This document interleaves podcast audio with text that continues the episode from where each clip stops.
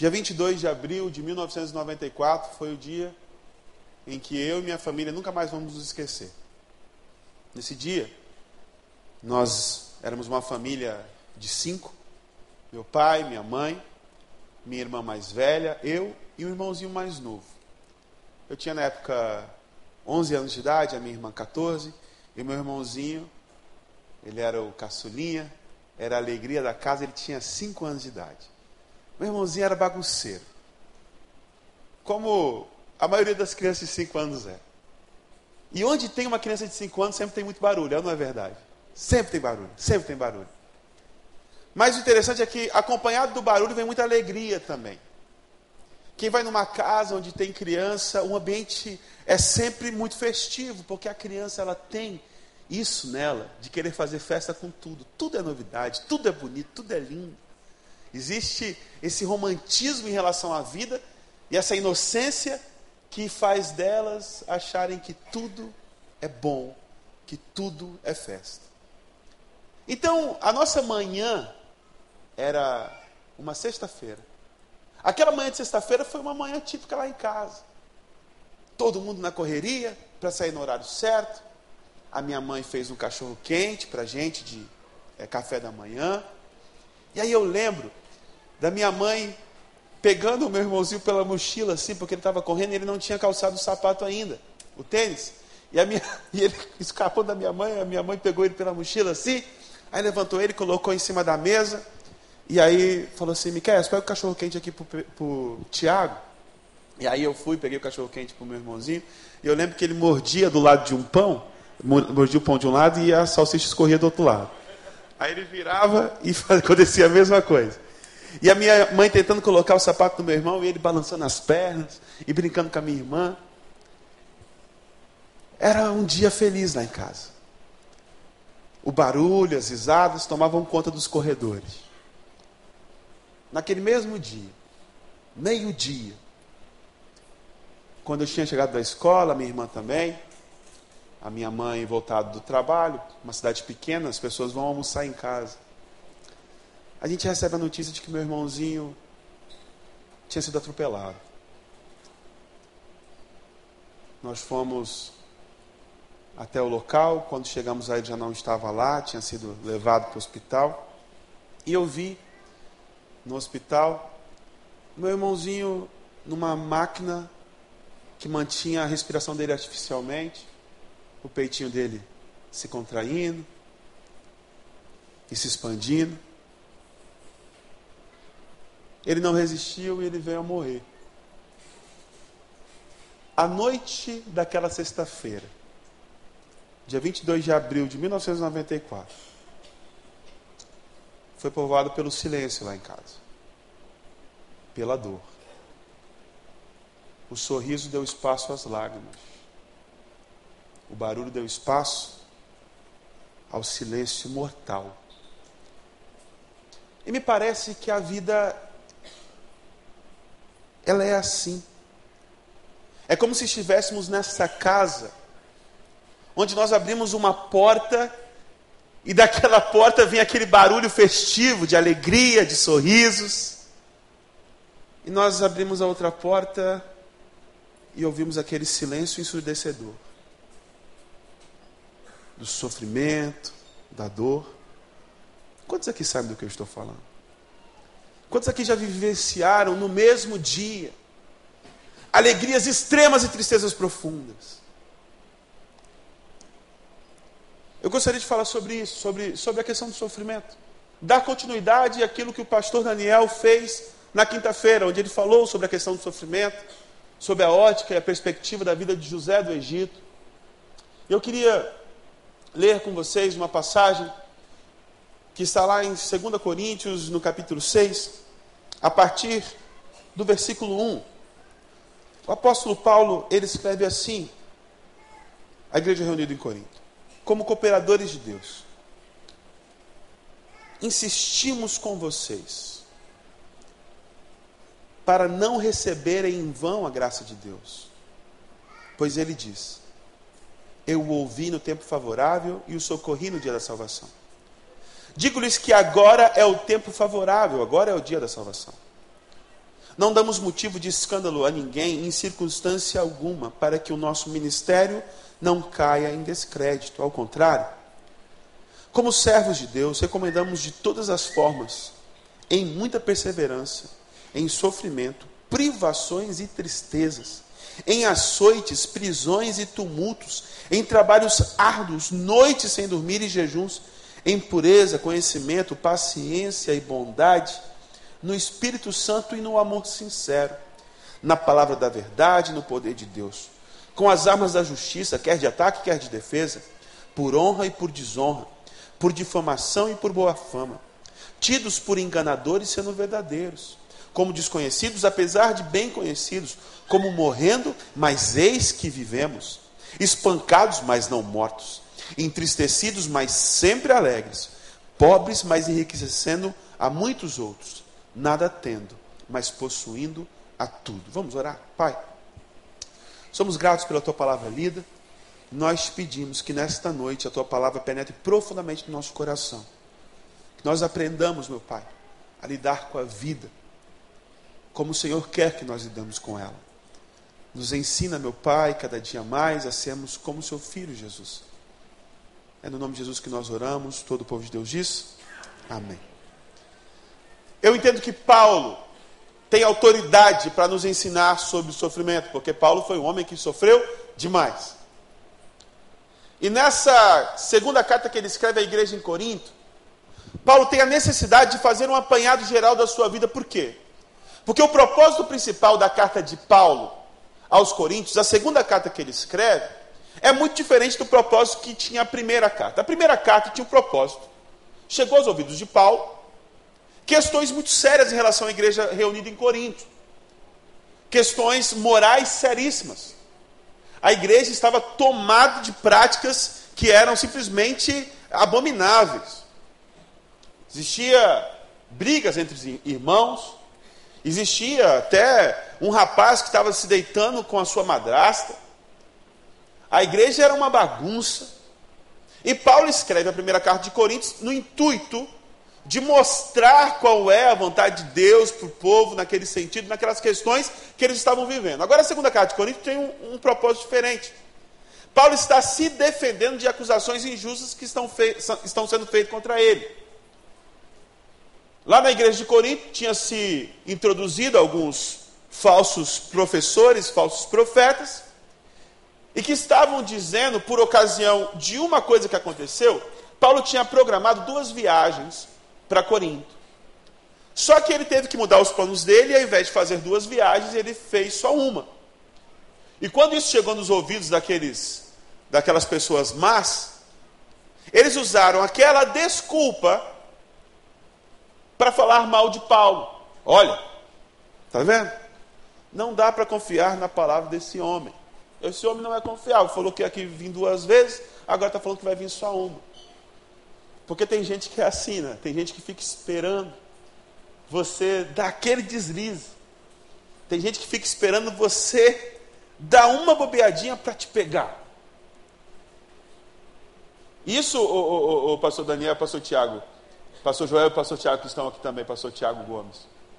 Isso consola o meu coração porque nós somos muitas vezes injustamente acusados de muitas coisas. Mas eu olho para o texto bíblico e eu vejo que o homem que foi usado por Deus para escrever mais da metade do Novo Testamento também foi acusado de muitas coisas injustas. E Paulo está sendo acusado por estes homens, e ele vê a necessidade de fazer um apanhado geral da vida dele. E ele escreve essa segunda carta aos Coríntios, defendendo a sua autoridade apostólica, defendendo o seu ministério, dizendo tudo aquilo que ele tinha vivido e experimentado no tempo que o Senhor o confiou pregando o Evangelho, fazendo as viagens missionárias que ele fez. E eu acho lindo que nesse capítulo 6 ele faz um resumão de muita coisa que aconteceu com ele nessa trajetória. E eu entendo que o apóstolo Paulo ele tem muito a, a nos ensinar a respeito do sofrimento. E uma coisa que eu vejo em Paulo é que ele nunca se pergunta a pergunta que nós fazemos Na maioria das vezes em que algo nos atinge, que nos rouba a alegria, que nos rouba a esperança, que mexe com o nosso mundo. Você não vê Paulo perguntando por quê? Por quê? Por quê? E talvez nós precisemos também mudar a pergunta que nós fazemos diante do sofrimento. Muita gente tem discutido ao longo da história, na teologia, na filosofia, sobre qual é a, a, a, o motivo do mal, por que o mal existe, por que o sofrimento existe. E você vai encontrar, assim como o pastor Daniel falou na última quinta-feira, várias pessoas dizendo várias coisas. Mas a grande verdade é que para quem está sofrendo, e para quem está naquele momento de dor, apesar de fazermos essa pergunta quase constantemente, por que isso está acontecendo? Por que isso está acontecendo? Qual o motivo? Talvez a pergunta que seria melhor é que nós fizéssemos: e agora? E agora? parássemos de nos perguntar por que, que isso aconteceu e aceitássemos a simples realidade de que aquilo aconteceu ou está acontecendo. É realidade na minha vida aquilo que aconteceu e agora eu preciso lidar com aquilo. Não tem como fugir. Eu lembro de acompanhar uma jovem da igreja que tinha passado por um trauma muito grande na sua vida. E eu acompanhando ela, perguntava para ela: e, e como é que você está lidando com isso agora? E ela falava assim: Pastor, eu tento fechar os olhos e fingir que isso não aconteceu. É assim que eu estou lidando com essa situação. E muitas vezes é assim que nós lidamos com o sofrimento. Nós fingimos que ele não existe. Nós tentamos afastar ele de nós. Porque talvez, se eu pensar que aquilo não aconteceu, realmente não tenha acontecido, mas o fato é que aconteceu. Não tem como você mudar isso. Não tem como eu mudar isso. O meu irmão foi atropelado aquele dia, meu irmão morreu aquele dia. Não tem como voltar atrás, a vida só anda para frente. E eu e minha família, a gente teve que lidar com aquele evento. E você tem que lidar com a dor que te acomete, com o sofrimento que te acomete. Não existe outra solução. Então, muitas vezes, perguntar o porquê é uma pergunta inútil. Se você está num barco que está afundando, saber que foi alguém que fez um furo no barco, ou se ele bateu no iceberg, não vai fazer a menor diferença para você que está afundando junto com o barco. A pergunta para quem está num barco afundando é: o que nós vamos fazer? O que nós vamos fazer? Onde está a saída? Onde está o bote? Que nós vamos fazer para sermos salvos? o quê? Nós temos uma facilidade muito grande de lidar com as coisas quando as coisas estão no seu devido lugar.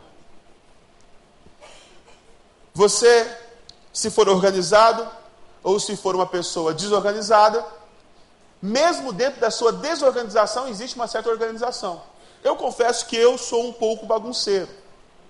Então, às vezes, eu tenho dificuldade quando o pessoal aqui da manutenção da igreja, vai na minha sala e faz uma faxina na sala e, e organiza tudo, porque dentro da minha desorganização eu me encontro. Quem é assim aqui? Levanta a mão, não me deixe sozinho. Olha, você sabe do que eu estou falando? Se você chega lá e está do jeito que você deixou, tudo desorganizado, só que você sabe se encontrar. Você sabe onde está cada coisa. Porque para você a desordem é a ordem. E a ordem é a desordem, porque se alguém arruma tudo, você chega lá e você fica completamente perdido. E você tem dificuldade para lidar com aquela situação, porque alguém mexeu na estrutura a qual você está habituado. Você que é bem organizado, tem essa dificuldade quando encontra o seu quarto completamente bagunçado. Você não sabe encontrar as coisas. Você não sabe onde está cada coisa, você não sabe como proceder naquele ambiente que está fora da ordem habitual. Nós somos muito bons em lidar com as circunstâncias que nós estamos acostumados, em que nós estamos acomodados, que nós temos o conhecimento de todas as variáveis, nós sabemos onde cada coisa está. Existem na, vida, na, na nossa vida guias que nos dizem o que é cada coisa e como proceder em cada situação. Então, quando essas guias estão certinhas e funcionando bem, a gente está lindo, maravilhoso. Por exemplo, se eu quiser assistir o Vasco ganhar do Flamengo, como todo ano acontece isso, o que, que eu faço? Eu vou? Eu oro? Não. Se eu quiser ver Vasco e Flamengo, sabe o que, que eu faço? Eu vou, chego na bilheteria, e quando eu vejo assim, bilheteria, e vejo uma pessoa, eu sei o que eu tenho que fazer. Eu tenho que chegar lá e comprar meu ingresso. E aí eu vejo o pessoal chegando com a camisa do Flamengo, eu sei, é mulambo. Eu vejo o pessoal chegando com a camisa do Vasco, eu sei, é torcedor. Eu sei que vai acontecer um clássico de futebol, vai acontecer um jogo de futebol. Então está tudo cooperando para que aconteça um jogo. Eu entro no estádio, eu chego lá no estádio, quem está lá? Juiz. Vai ter jogo, vai ter jogo. Torcida de um lado, torcida do outro, gramadinho perfeito, a rede colocada na trave. Na minha cabeça, as guias estão todas boas, estão todas perfeitas. Vai acontecer um jogo de futebol naquele dia. A torcida fazendo festa, você com seu cachorro quente, e daqui a pouco entra. Time do Flamengo, pronto para ser crucificado. Time do Vasco. Vai ter jogo de futebol. E está todo mundo na expectativa de que aconteça o jogo de futebol. Agora deixa eu perguntar uma coisa. E se quando está todo mundo posicionado, quando o juiz desse o apito, todo mundo começasse a dançar balé lá no Maracanã? E aí? E aí? O que, que você faz? Não sei. Porque se o juiz aponta, apitasse e o Vasco desse a saída de bola e desse o primeiro passo errado, eu já ia vaiar jogador. Eu sei o que eu vou fazer. Se o jogador do Flamengo fizesse uma falta, o jogador do Vasco, eu ia pedir cartão amarelo. Se o juiz não desse, eu ia abençoar a vida do juiz, porque eu sou crente. Nós sabemos o que fazer quando a situação é na expectativa que nós tínhamos. Mas se ao invés de começar o jogo de futebol, jogadores do Vasco e do Flamengo decidem dançar balé, eu fico completamente perdido. Eu não sei o que fazer com isso. Porque eu não estou preparado para aquilo. Eu não sei se eu aplaudo ou se eu vai, eu não sei. Eu estava preparado para ver um jogo de futebol, não era para um espetáculo de balé. E muitas vezes o que acontece quando deparamos com grandes sofrimentos é exatamente isso. Estávamos preparados para algo. E todas aquelas guias indicando aquilo. E de repente, ao invés de futebol, é balé. Ao invés de acontecer aquilo que nós estávamos programados para que acontecesse, acontece algo completamente diferente que eu não sei lidar com aquilo todas as guias e os sinais que eu recebi, eles são completamente destruídos. As coisas estão completamente fora do lugar, eu não sei como agir, eu não sei o que fazer naquela situação.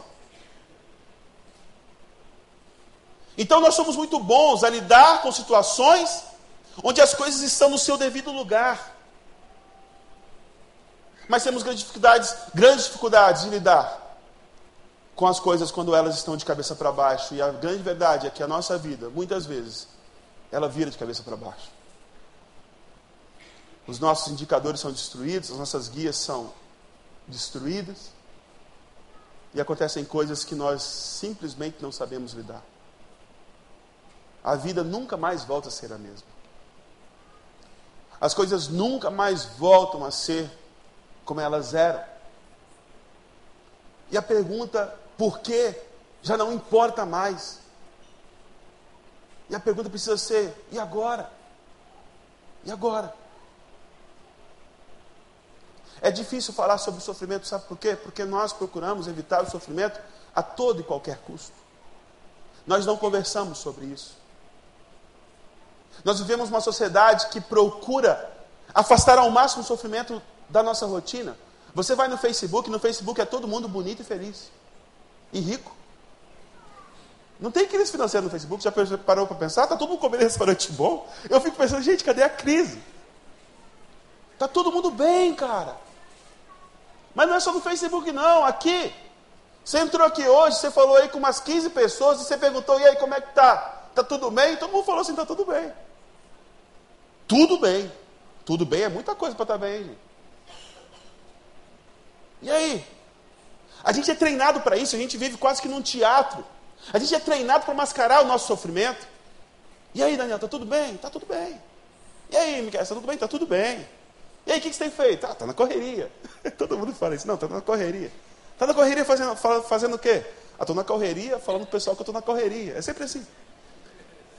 A conversa é sempre a mesma e a gente fica mascarando aquilo que realmente acontece. E se alguém chegar para você e falar assim, você pergunta, e aí, Otávio, tá tudo bem? E o Otávio fala assim, não, tá tudo ruim. Você já toma um primeiro impacto, né? Não, o texto não é esse, Otávio, vamos voltar. O texto é outro. É, você, lembra que você deu aquele roteirinho? Eu pergunto tudo bem, você fala assim, tá tudo bem, e você? Aí eu falo, tá tudo bem também. O problema é que isso gera em nós uma desconexão. Porque esse texto fala profundamente ao meu coração. Porque eu vejo no apóstolo Paulo um homem como eu sou. Um homem que sente dor como eu sinto. Um homem que não se coloca numa posição superior à minha de alguém que não passou por coisas que eu passo. Então, em saber que Paulo, assim como eu sofria, sangrava, chorava, isso cria entre eu e ele uma conexão profunda. Porque se não fosse assim, como eu poderia confiar num homem que não sofre? Numa pessoa que não passa pelos mesmos dilemas que eu passo? Todas as vezes que nós compartilhamos a nossa dor, e quem aqui faz o grupo de partilha sempre depois do celebrando aqui, da primeira hora? Se você não faz, você está perdendo isso. Todas as vezes que nós chegamos no grupo de partilha e nós falamos as nossas dores, os nossos sofrimentos, e a outra pessoa fala das suas dores e dos seus sofrimentos, isso gera entre nós uma conexão profunda, porque a dor nos conecta. A dor nos conecta. A dor nos traz mais próximos. Você quer exemplo maior do que isso? Foi o que aconteceu no acidente da Chapecoense. Dois países se tornaram um, Brasil e Colômbia. Por quê? Por causa do sofrimento, por causa da dor. Porque todo mundo sabe como é difícil perder alguém que ama. E não só Brasil e Colômbia, mas o mundo inteiro se uniu. Naquele dia, todos os jogos de futebol que aconteceram, todos pararam. Todos pararam. Porque a dor nos traz para próximos um do outro. Eu não sei se vocês já repararam, mas eu demorei para perceber isso, por isso que eu sempre pergunto para as pessoas. O nosso logo aqui da igreja não são quatro quadradinhos. Eu achava que era quatro quadradinhos. E um nem é quadrado, é retângulo. O nosso logo da igreja, o que, é que vocês veem aqui? Uma cruz. Quem é que não via a cruz? Levanta a mão, seja sincero, honesto. Muita gente. Eu, eu demorei para ver a cruz. Até alguém falar assim, é uma cruz. Eu falei, ah, é uma cruz. E isso aqui é o sol, porque a gente está na praia. Tá? Mas isso aqui é uma cruz, é o símbolo da nossa igreja. E a cruz é um símbolo muito poderoso e muito importante. Sabe por quê? Porque a cruz era um instrumento de tortura e de execução do Império Romano. O Império Romano foi o império mais poderoso que já existiu na história da humanidade. Durante centenas de anos, controlou, desde a Inglaterra até a Índia, o mundo inteiro. E o Império Romano tinha uma missão, a Pax Romana, que era através da violência coerciva. Eles chegavam num território e eles conversavam, batiam um papo, olha só. O que vocês preferem? Vocês preferem se submeter a Roma, reconhecer que César é Deus, que César é Senhor, pagar os impostos ou vocês querem morrer? A pessoa, não, a gente prefere pagar o imposto e reconhecer que César é senhor. E era assim que o Império Romano operava. Ia conquistando território atrás de território através da violência coerciva. Porque é assim que eles acreditavam que ia conseguir a paz. Aí surge Jesus Cristo. E diz que a paz só pode ser conquistada através do amor sacrificial. E aí, esse império romano crucifica Jesus numa cruz. E por que a cruz? Porque a cruz era uma mensagem que era passada para todos aqueles que, olha só, se você não seguir as regras do império, se você não se submeter à autoridade do império, é isso que acontece com você. A cruz não é morte imediata. A cruz é um ambiente de tortura, é um instrumento de tortura. Jesus, quando foi crucificado, ele não morreu imediatamente.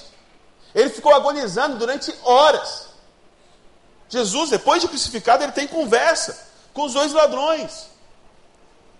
Porque a cruz não era só instrumento de execução, era um instrumento de tortura, onde a pessoa fica agonizando, num sofrimento quase insuportável, durante horas, horas, horas, horas, horas, horas e horas, até que sucumbe, até que venha a morrer. Por que, que a cruz é importante para nós? Porque a cruz é o símbolo de que existe um Deus que não está lá distante, não está lá longe.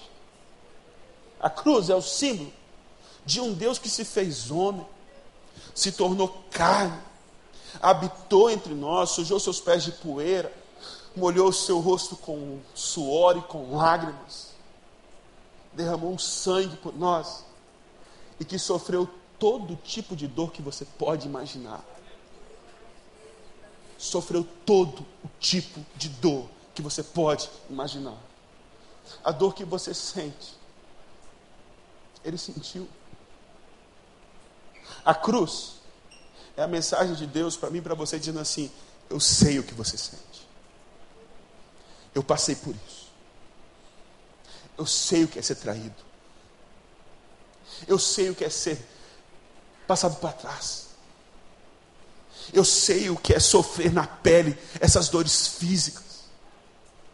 Eu sei o que é dor. Meu irmão, nós não, nós não adoramos um Deus distante. Nós não adoramos um Deus que não sabe o que é ser gente. Nós adoramos um Deus que foi gente. E como gente sofreu todo tipo de dor, de perseguição que eu e você sentimos. Olha, a dor nos conecta um com o outro. Mas porque nós temos um Deus que se fez homem também sentiu dor como nós, a dor nos conecta profundamente com Deus também. Todas as vezes que você estiver sofrendo, todas as vezes que você estiver chorando, todas as vezes que você estiver sangrando, e quando você for fazer suas orações, Lembre-se que você não fala com Deus que não sabe o que é isso. Lembre-se que você fala com Deus que se fez homem, que sabe exatamente o que você está sentindo. Não simplesmente porque ele sabe de todas as coisas, mas porque ele sentiu na pele o que você sente. E é por isso que Deus se compadece de nós. É por isso que a Bíblia diz que o clamor daquele que sofre nunca é ignorado. Porque nós adoramos um Deus que também sofreu. Paulo foi o homem que foi porque sofreu o que sofreu. Paulo tinha essa conexão profunda com Deus, Criador de todo o universo. Porque ele também passou por terríveis sofrimentos. E quando nós sofremos, nós queremos respostas imediatas na ilusão de que se tivermos essas respostas, nos fará superar a situação. Mas na maioria das vezes não nos ajuda em nada. A gente quer saber por quê, por quê, por quê, por quê, por quê, mas na verdade não resolve muita coisa. E eu vejo com o apóstolo Paulo que ele descobriu verdades muito mais profundas nas dores e nos sofrimentos que ele passou. O versículo 10 para mim é o versículo mais bonito desse texto. Dizendo que entristecendo-se, mas estando sempre alegres. Pobres, mas enriquecendo a muitos. Não tendo nada, mas possuindo todas as coisas. Paulo nos ensina que existe a possibilidade de nós termos tudo e não possuirmos nada. Mas ele nos ensina também que existe a possibilidade de nós não termos nada, mas possuirmos tudo. Tudo, tudo. E Paulo foi esse homem, porque ele foi moldado pela dor e pelo sofrimento. Olha, eu não sei te dizer o porquê você está passando o que você está passando. Não sei. E eu desconfio muito das pessoas que chegam com respostas fáceis e prontas. Porque para algumas perguntas, meu irmão, não existe resposta. Essa é a grande verdade. Mas eu tenho uma convicção. Para mim é uma, é uma verdade universal. E que a Bíblia nos ensina isso. Que o sofrimento nos molda. O sofrimento nos transforma. E o sofrimento nos conecta com Deus. Ah, tem um livro chamado Arte e Medo, que conta a história de um professor de escultura que divide a sala em dois grupos. E para um grupo, ele dá a tarefa de produzir o maior número de peças, o maior número de esculturas possíveis em um determinado tempo. E para outro grupo, ele dá o mesmo tempo, mas a missão desse outro grupo é produzir uma peça de arte que seja maravilhosa. E os dois grupos se põem a trabalhar, um fazendo, fazendo, fazendo, fazendo, criando peças, criando peças, criando peças e o outro estudando para criar a peça perfeita. No final do processo, isso realmente foi feito. No final do processo, o professor constatou que não apenas aquele grupo A, que tinha que produzir o máximo de peças possíveis, tinha feito mais peças do que o grupo B, como tinha também feito as melhores peças. Porque o grupo A produzia peças defeituosas. Só que ao produzir peças defeituosas, eles se aperfeiçoavam e produziam uma melhor depois. E aquele outro grupo ficou na teorização, ficou na discussão e não se lançou a fazer. E aí tem uma frase que para mim é muito marcante que diz assim: o que todo artista deve saber é que até mesmo as peças defeituosas são essenciais. E eu aplico dizendo o seguinte: toda pessoa deve saber que até mesmo as situações defeituosas da nossa vida são essenciais. Sabe por quê? Porque Deus é o Deus que não desperdiça nada. Nada é desperdiçado na nossa vida. Nada, nada, nada. Cada lágrima que cai do nosso rosto, nenhuma é desperdiçada. Toda dor que nós passamos, nós enfrentamos, nada é desperdiçado. Eu gostaria que você entendesse que na economia divina, Deus, Ele trabalha em todas as coisas.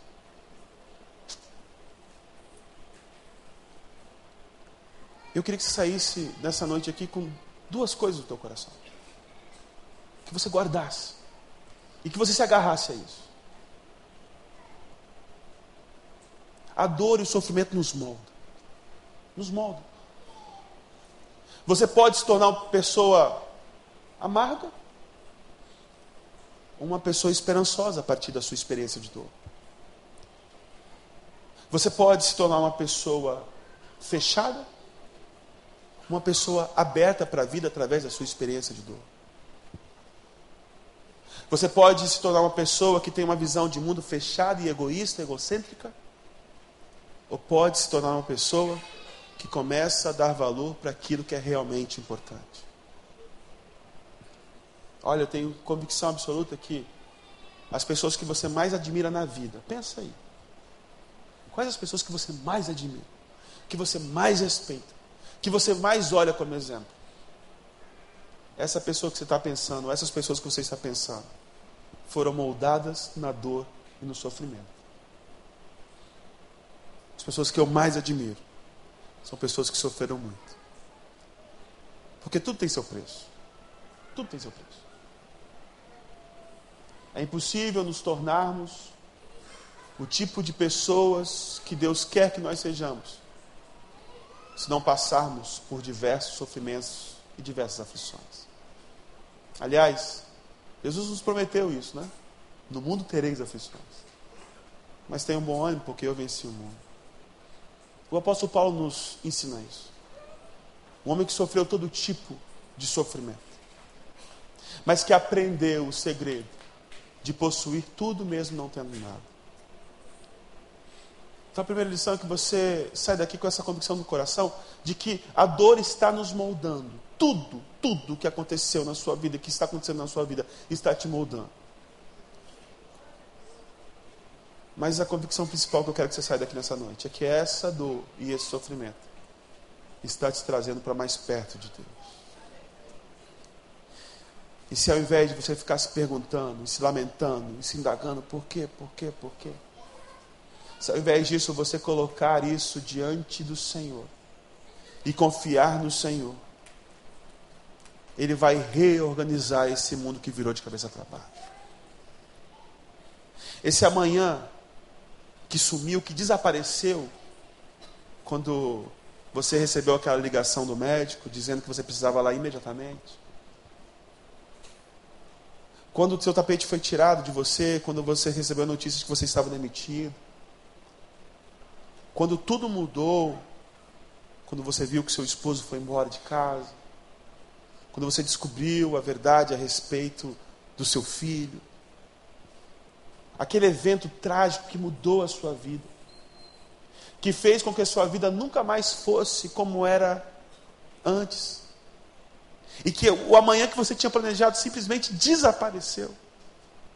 Eu quero dizer para você que Deus pode reescrever a sua história e reescrever o seu amanhã. E por maior que seja a dor que você esteja enfrentando, por maior que seja a luta que você está enfrentando, você encontrar no Deus que passou pelo mesmo sofrimento que você passou, esperança e força para prosseguir. Assim como o apóstolo Paulo prosseguiu. Ele fala que ele prossegue para o alvo em Cristo Jesus. Ele deixa as coisas que ficaram para trás para trás e ele segue para o alto. Ele não fica se lamentando daquilo que poderia ter sido e não foi. Ele lida com aquilo que foi e segue adiante. Cada vez mais confiado em Deus. Cada vez com seu coração mais ancorado em Cristo Jesus. Queria te convidar a fechar os seus olhos nesse momento. Eu gostaria que nesse momento você clamasse ao Senhor e você pedisse, Senhor, traz-me para mais perto de Ti através da dor que eu estou sentindo. Se mostra cada vez mais real e verdadeiro na minha vida através da dor que eu estou sentindo, através do momento difícil que eu estou passando. E peça ao Senhor que te molde, que te mude, que te faça mais semelhante a Cristo Jesus. Meu irmão, nada é desperdiçado. Todas as coisas estão cooperando para o nosso bem. Por mais difíceis que sejam, por mais improváveis que pareçam, está tudo cooperando para o nosso bem.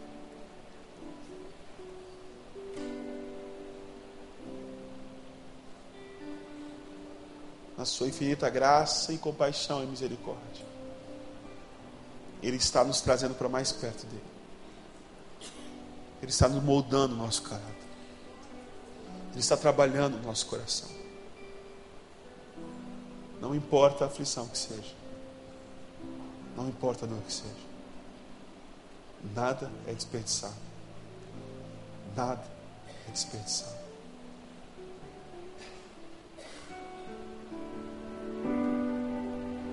Quando brilha o sol, ou se a chuva vem, quando estou mal, ou então, se tudo está bem, quando dizes sim, quando dizes não, se ouço a tua voz ou não quando em silêncio está. Serás sempre Deus e sempre me amarás, não desampararás,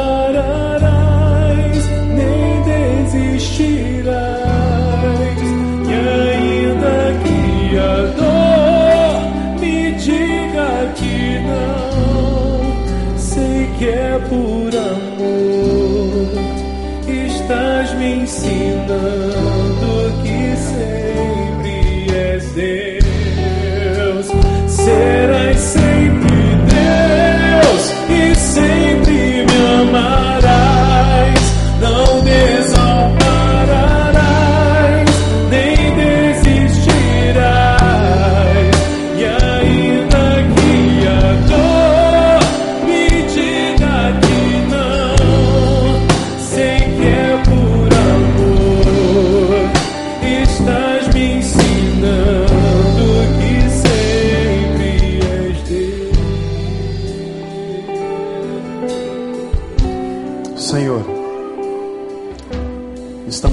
teus filhos, na tua presença, muitos completamente quebrados pelas circunstâncias da vida,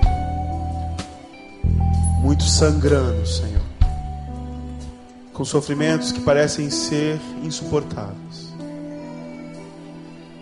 E o que nós te pedimos, meu Pai, é uma visitação do teu Santo Espírito, uma convicção também no nosso coração. E que ao olharmos para a cruz, nós venhamos a nos lembrar que nós estamos adorando um Deus que passou pelo mesmo que estamos passando, que sabe o que nós sentimos, que nos entende, que se compadece de nós, que não está alheio à nossa dor.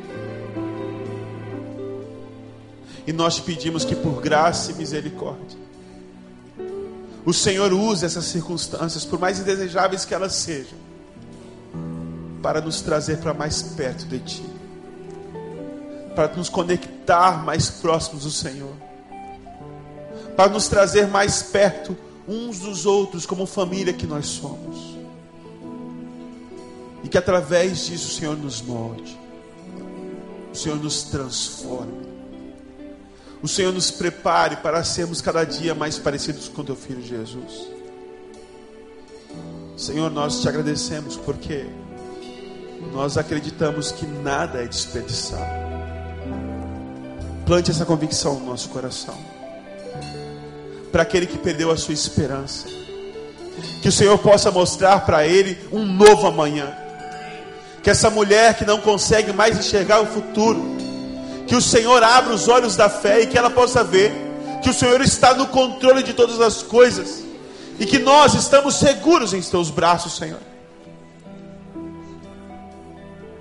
Que no nome de Jesus, que no nome de Jesus, nenhuma dor, nenhum sofrimento, nenhuma circunstância adversa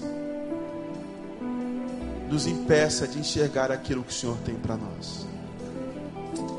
Essa é a nossa oração. Em nome de Jesus nós oramos. Todos aqueles que concordam comigo, digam amém. Amém. Amém. Vamos cantar mais uma vez o refrão? Serás sempre Deus e sempre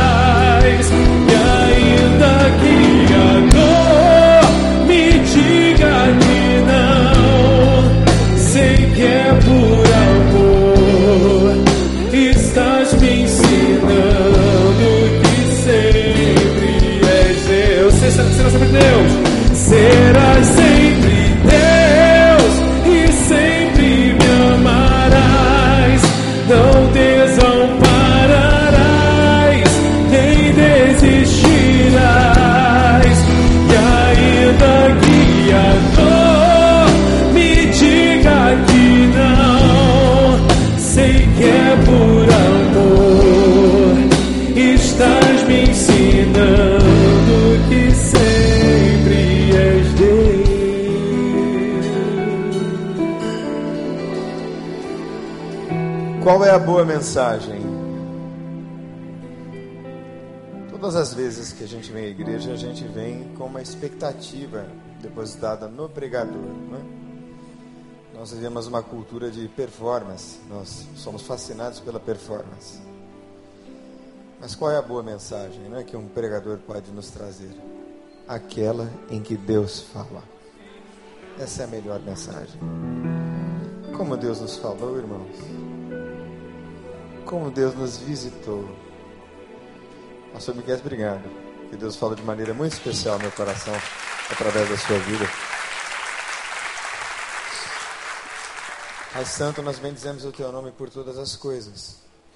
E entregamos cada palavra, a vida do pastor Miqueias, ó Deus, que o Senhor tem moldado a partir de muitos sofrimentos e que nos inspira nessa noite a continuar. Obrigado pela amizade, pelo carinho, pela dedicação que ele tem ao Senhor. E o Senhor que sonda os corações e conhece a vida dele, que o Senhor o abençoe no nome de Jesus, Pai, nessa noite de maneira especial. E todos aqueles que também com ele se identificaram, como eu e muitos de nós. Assim bendizemos o teu nome, no nome de Jesus. Amém.